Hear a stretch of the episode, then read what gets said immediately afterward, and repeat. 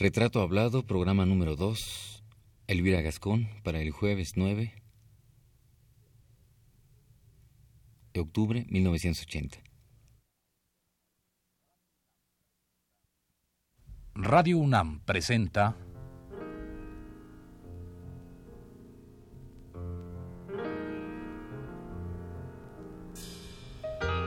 Retrato Hablado. Elvira Gascón.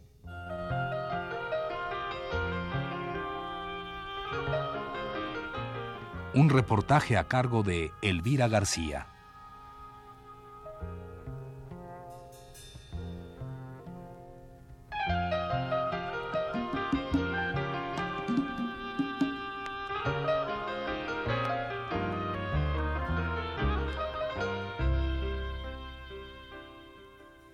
Desde el jueves pasado hemos comenzado a hablar de uno de los personajes femeninos de más relevancia en el medio pictórico mexicano. Ese personaje es Elvira Gascón.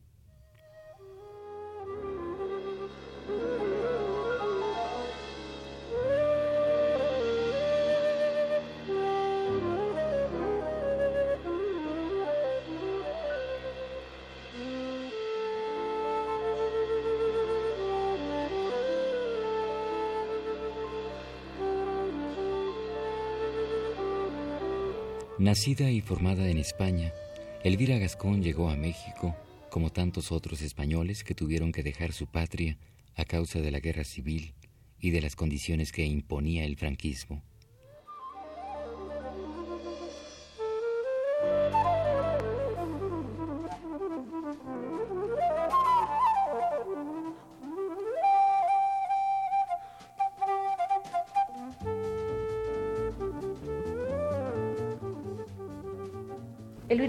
En 1939, Sí. época en que eh, estaban todavía algunos de los tres grandes, eh, Lázaro Cárdenas. estaba Lázaro Cárdenas obviamente, habíamos tenido una expropiación petrolera, había un movimiento nacionalista de la pintura y de Sí, todas las sí, artes, muy importante. Sí, sí, sí, sí.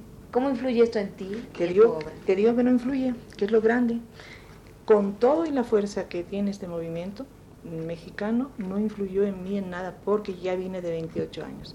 Yo vengo niña de 12 años y, y me hubiera formado como cera, ¿no? Pero ya el temperamento, el temperamento mío y, y 28 años, o sea, yo admiro y admiré y todo con, de la, la plástica mexicana, sobre todo la escultura precortesiana, que es extraordinaria, pero hacen con su rayada mil veces. Es lo mejor de, para mí de México. La plástica es la escultura precortesiana, tanto la de la meseta como la del sur, como cualquier, cualquier tipo de escultura. Es extraordinaria. Y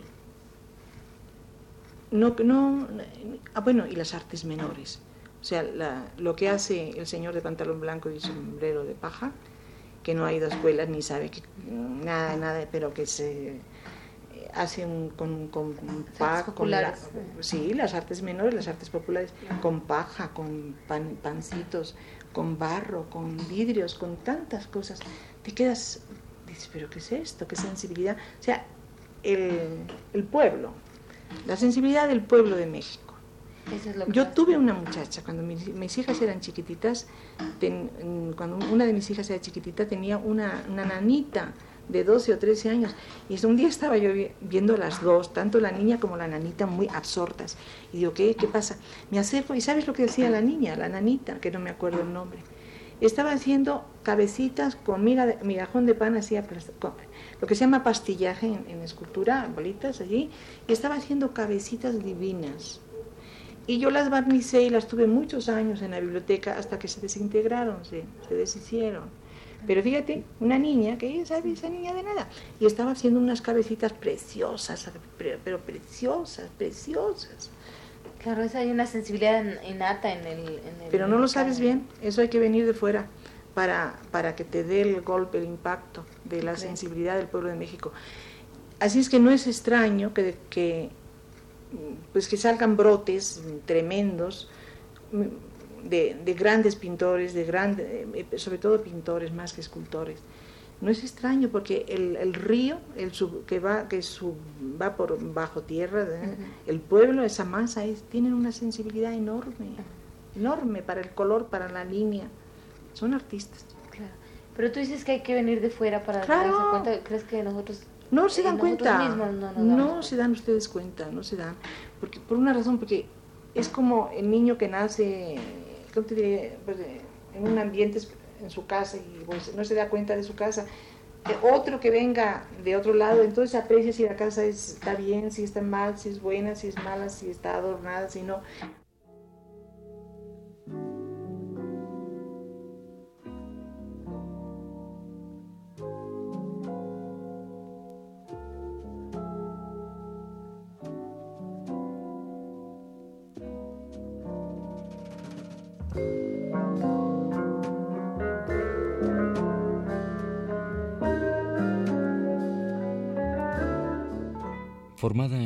Rígida disciplina artística, Elvira Gascón ingresa pronto al ambiente cultural mexicano.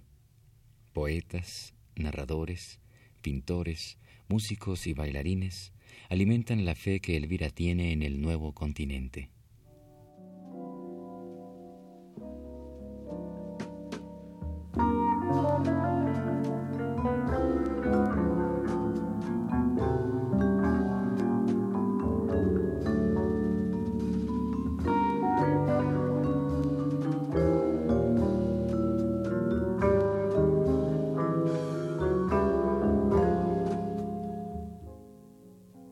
Recuerdo muy bien mi, entrada a México, la recuerdo perfectamente.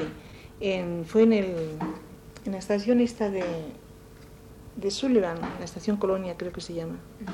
Sí, porque yo no vine directa a México, fui a Nueva York, ah. no fui a Nueva York, no, no, si yo no vine con calidad de exiliada, yo vine porque quise.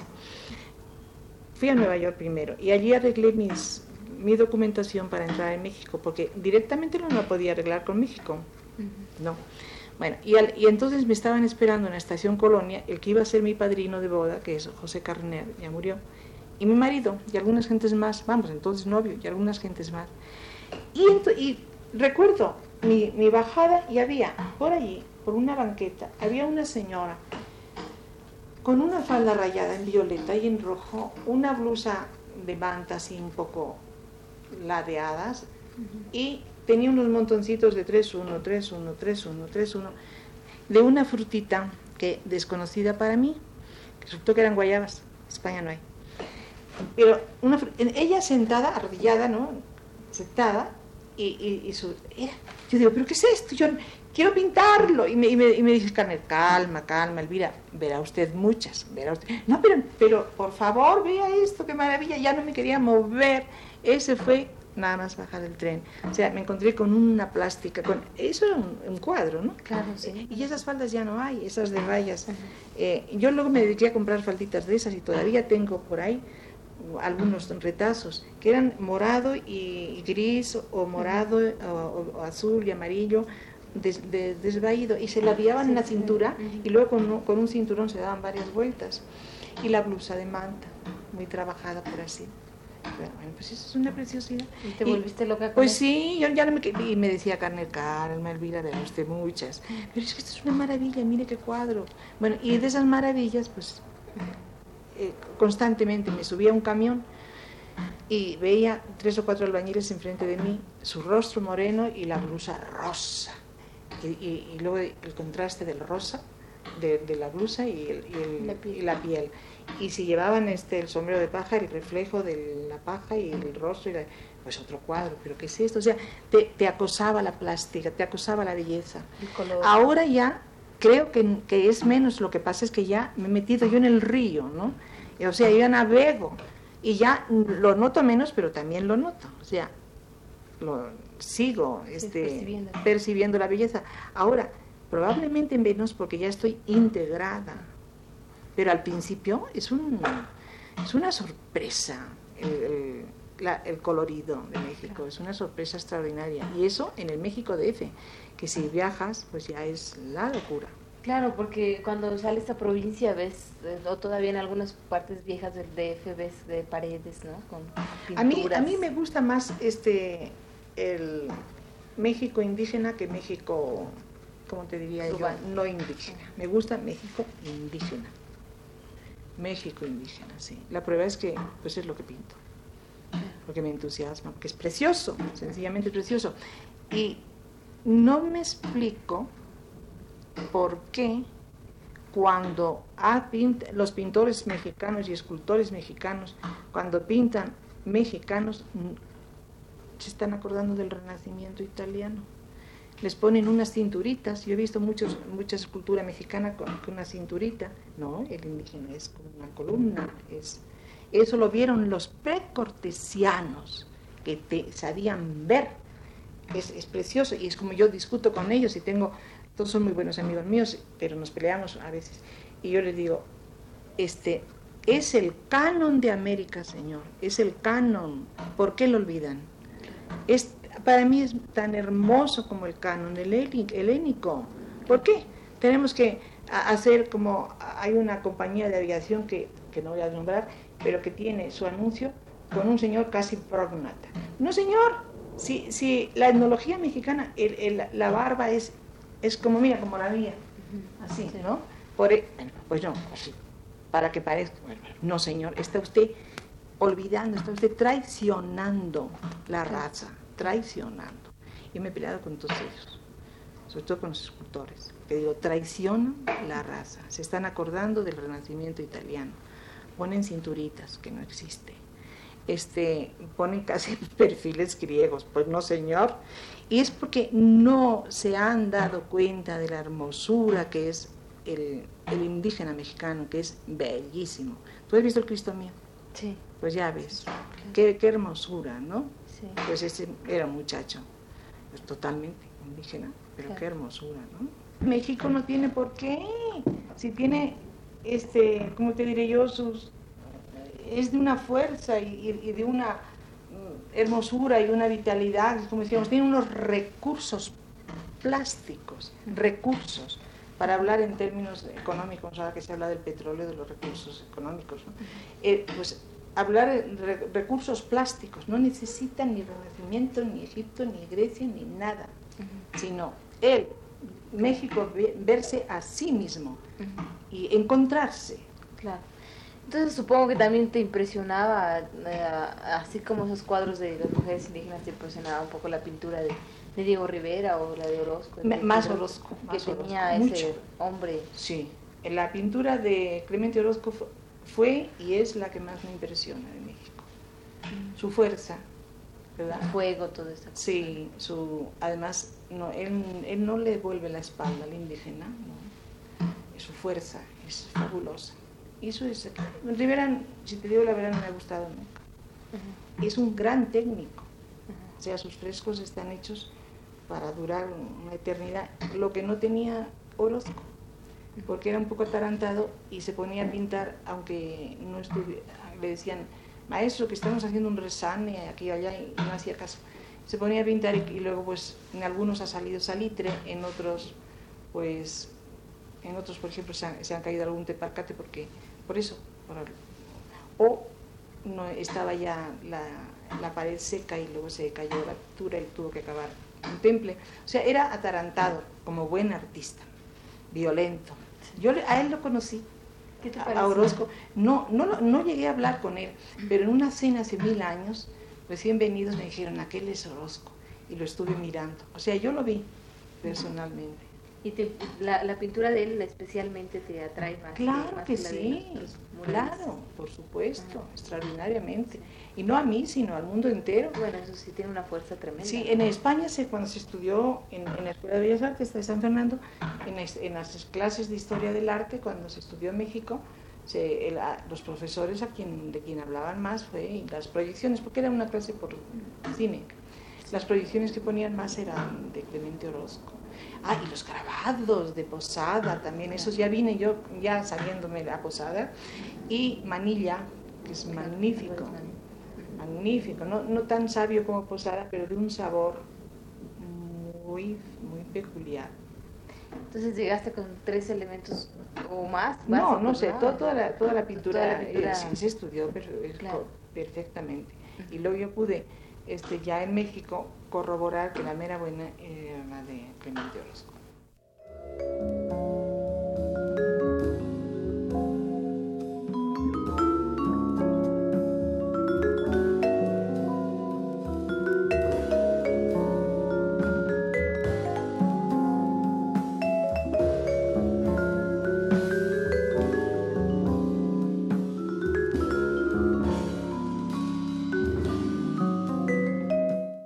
Elvira funda su nueva casa en México y aquí prácticamente comienza su vida artística y personal. Su arribo al país, en el año 39, en pleno auge nacionalista y en plena euforia y sufrimiento de la expropiación petrolera, la motivan para convencerse de que es este país, México, en el que ella debe establecerse.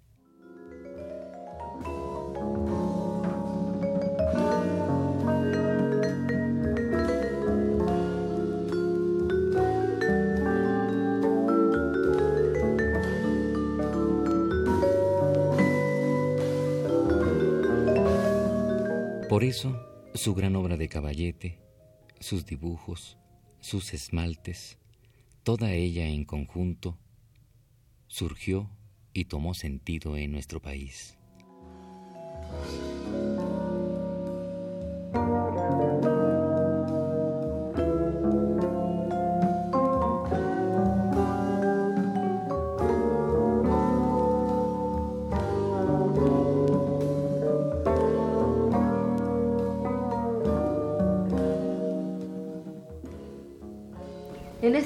Que tú llegas también se, seguía todavía esta, este impulso de la pintura nacionalista, este, además esta, esta, correlación entre diversas artes, ¿no? tanto la danza con la pintura, como la música con la pintura y todo esto.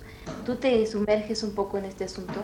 Bueno, yo creo que también hice algo de vestuario y hasta alguna escenografía, pero de eso hace ya tantísimo tiempo que no me acuerdo. Pero sí hice, hice una para Bellas Artes. Sí, para alguna obra de Una, por una de Juan Rufo, por cierto. ¿Ah, sí? Sí, una cosa, una antigüedad de esas que yo creo que ni Juan se acuerda ya. Pero por ahí tengo los programas en el archivo. Y esta Magda Montoya le hice varios vestuarios. Ah. Eso es muy bonito, vestir a los... Hacer vestuarios de bailarines es muy bonito porque sobre la malla tú vas dibujando, ¿no? Sobre, prácticamente como estudiantes desnudos, ¿no? Sí. Vas dibujando y luego pues hay que cosa, la modista o el se hace lo que quiera y tú vas soñando sobre el bailarín. ¿Cómo empieza tu relación con los pintores? Con, ¿Cómo te empiezas a adentrar o a sentirte ya parte de Yo, Bueno, ahora es una cosa curiosa. Yo soy pintora, sí, bueno, pero mis relaciones son con los escritores. ¿Por qué? Porque no se me ha escapado uno. Todos los he ilustrado, todos los he interpretado. Así es que te conozco todos ellos, excepto los, pues los muy bebés de ahora, que, de que serán los que no he ilustrado, pero todos los demás, todos, todos, miles de dibujos han sido, miles, cientos de gentes, pero no los vivos, porque ilustrar a Sor Juana ya en Zahualcoyotl ya es, muy, muy viejo, pues todos los escritores vivos y muertos, una labor semanal muy intensa. Así es que me relacioné con, por ejemplo, Carlos Pellicer, eh, es de las gentes que, que un día me sorprendió, viene mi marido mientras se pasaba la aspiradora aquí en el taller, él se daba una vuelta y viene con el día, con el periódico del día y lo trae así enseñando, y, en medio con una pleca verde muy, así muy, cubriendo casi media, casi la página, un soneto de Pellicer para mí, fabuloso y entonces yo le llamé y le dije, Carlitos, ¿cómo es posible que si no es porque mi marido da una vuelta, este, yo no me, hubiera enterado porque me lo hubieran dicho los amigos, pero ay, no olvides que yo te admiro y tal, con aquella voz así que tenía Carlitos. Bueno, después este, seguí conociendo absolutamente a todos, más ah, con, cuando, cuando las cuestiones de teatro es cuando conocí yo a Rubén Bonifaz, que tengo, tengo un soneto de Rubén Fíjate qué detalle tan extraordinario de este hombre, de este gran señor. Me manda cada, cada libro que traduce, sabes que es profesor de latín en la universidad. Bueno, cada libro que traduce del latín me manda un ejemplar. Y un día eh, vengo y me encuentro con las bucólicas y la dedicatoria es un soneto fantástico, pero fantástico. De modo que así, eh, así. Y, y, los escritores, todos, absolutamente todos, todos, todos, los he ilustrado. y por eso estoy relacionadísima con ellos. Para ilustrarlos obviamente tienes que leerlos. Claro, pero leerlos muchas veces, porque cuántas veces este cuántas veces un poema así tú, tú lo lees y a la segunda o la tercera vez te das cuenta que hay un trasfondo que, que no de una manera clara lo dice, pero hay. Eso me ha pasado algunas veces, que luego me han llamado y me dicen, Elvira, has dicho lo que yo no dije, pero pensaba. Digo, bueno, es, es que leo despacio y varias veces. Y, varias veces hasta que me penetro en, en lo que quiere, en, lo que dice y en lo que no dice. Y claro, pues he tenido muchos éxitos con las ilustraciones. Hablabas de hace rato de que cuando platicabas, cuando hacías las reuniones en tu casa con los escritores, ellos te, te llenaban de ideas, ¿no? Con sus conversaciones o con lo que escribían. Porque tu pintura es muy, mucho, muy, está muy cerca de lo que es la, la literatura, Mucho, la, el dibujo, la mitología. El, dibujo, el dibujo sobre todo es, es, muy lírico. Bueno, también puede ser eh, muy épico, si me pongo a, hacer, también me gusta Homero y lo he ilustrado, ¿ves? Pero en, eh, el dibujo en mí, yo soy de, una rapidez y de una ligereza grande y voy a, al, aunque me esté mal el decirlo, si soy rápida y ligera y, algunas veces no, no, está mal, este, voy paralela a la mente del poeta. Y, pero en, la pintura no, en la pintura tomo una cosa más, más tranquila, más seria y, y claro, no, no va tan deprisa ni muchísimo menos. Son dos cosas, la gente dice, pero bueno, ¿por qué esa pintura tan fuerte, tan, este, algunos han dicho que no era ni femenina, una pintura muy fuerte, y es que tienen una idea de que la mujer tiene que pintar un repollo, una coliflor con un moño, ¿verdad? No, no, sí, sí se tiene muchas de la pintura femenina y pues no, señor, es como la poesía con tantas cosas. Entonces, ¿por qué esa línea tan delgada y tan... Cuando dicen delicada me molesta mucho porque confunden, una línea delgada no es delicada. Porque hay líneas de gruesas como un palmo que, son, que se caen al suelo de blanduchas, ¿no? Y una línea capilar puede tener una fuerza increíble. Por eso cuando a mí en las dedicatorias, cuando me dicen a la eh, me dedican algún libro, la delicada Elvira Gascón, el libro va al cesto, porque digo, no guardo el libro de este señor que me cree que soy delicada. Si yo soy un miura, soy fuerte, ¿no? Entonces, delicada, porque, porque es una línea delgadita. Pues está usted equivocado, señor. La línea delgada puede ser fortísima. Ahora dice, bueno, cómo esa línea delgada y luego la pintura tan fuerte, esas manchas de color tan grandes, tan fuertes. Pues digo, es lo mismo. Digo, es, yo les contesto, digo, pues señor, es lo mismo, es demostración de fuerza. Mm. En la pintura, la fuerza mía la demuestro así y en el dibujo la demuestro con una línea tan delgada que, no, admite corrección y, y, si me equivoco le paso por encima. ¿Comprendes? Sí. Y eso es, es una demostración de fuerza. Claro, pero no es sinónimo de, delicadeza. No, en absoluto, que va a ser sinónimo de delicadeza. Te digo que hay pinturas, hay dibujos que lo estás viendo con una rayota muy gorda y es para disimular su impotencia, que, son flojos, que son malos, que se caen, ¿no? Pero eso sí, las líneas muy gordas. Y a quien no entiende se cree que es un dibujo fuerte. Pues no es fuerte, es un dibujo malo, con líneas gruesas. Pero sí siento que hay una eh, hay una gran diferencia, obviamente debe haberla, ¿no? Entre el dibujo y lo que es el óleo, ¿no? En ti, en ti concretamente yo la siento. Y no sé, yo no podría decir si es delicado uno y otro es fuerte, ¿no? No, no digas que es delicado. No, no, porque no quiero decirlo porque no es eso, ¿no? Para mí no es eso. Pero siento que hay una gran diferencia, ¿no? Para ti, ¿qué, qué es eh, cuando experimentas el óleo y experimentas al, dibujo? ¿qué, ¿Qué experiencia tienes entre uno y otro? no sé, a mí me, resulta igual de, fascinador, ¿no? Y si crees que estás logrando lo que deseas, pues no te cambiarías por nadie. Es más, en ese momento te dicen, Elvira, ¿quieres regresar a los 28 años y, no, y no ser pintora? No lo admitiría.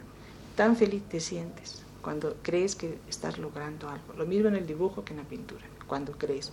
Luego pasa el tiempo y dices, pues la verdad yo mm, pues no quería otra cosa, pero en el momento si tú crees que estás acertando, no hay placer igual. Claro. Pero cuando pasa el tiempo, puedes eh, hacer un juicio crítico de, tu obra y decir esta obra sí, por hace cinco años me gustaba mucho y, ahora ¿no? O al revés, no me gustaba y resulta que es buena, ¿no? Eso sí, volver un cuadro cara a la pared y darle una temporada de descanso es muy bueno, porque luego lo juzgas con frialdad, ¿no? Y dices, pues está bien o definitivamente está mal, ¿no? ¿Y tú eres demasiado severa con tus cuadros? Pues yo creo que todos lo somos, todos los, los artistas lo somos. Solamente no lo es el, pues cómo te diré yo. Esto me quiero acordar de una frase de uno de los maestros de Madrid que decía, el que cree que, era más o menos decía, que el que cree que ya sabe, ese ya, ya, ya, ya, ya, ya está arruinado, ya está arruinado. El artista nunca se siente que sabe, no, si el horizonte no lo alcanza y más adelante y más adelante.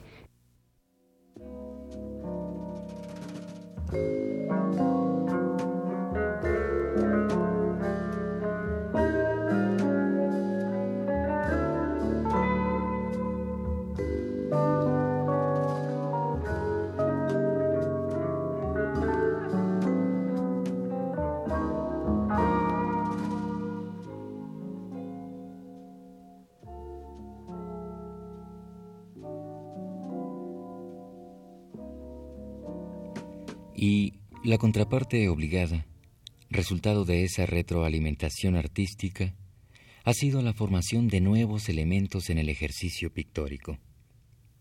A Elvira Gascón se le debe la integración de una nueva generación de jóvenes artistas.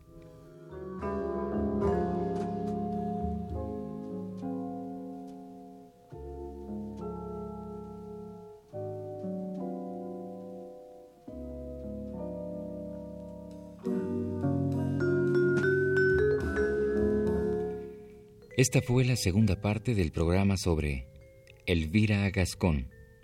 Le invitamos a escuchar la tercera el próximo jueves a las 10 de la noche.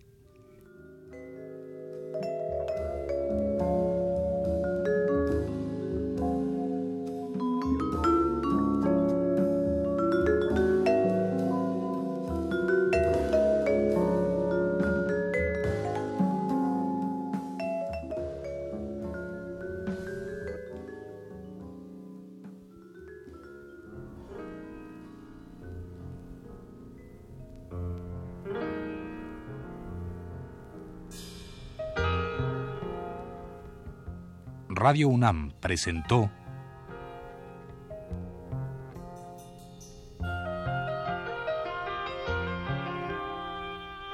Retrato Hablado. Elvira Gascón.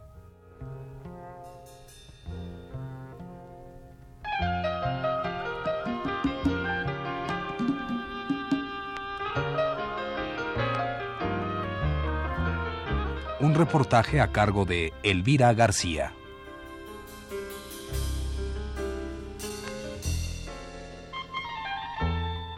Conducción técnica de Héctor Robles en la voz de Fernando Betancourt.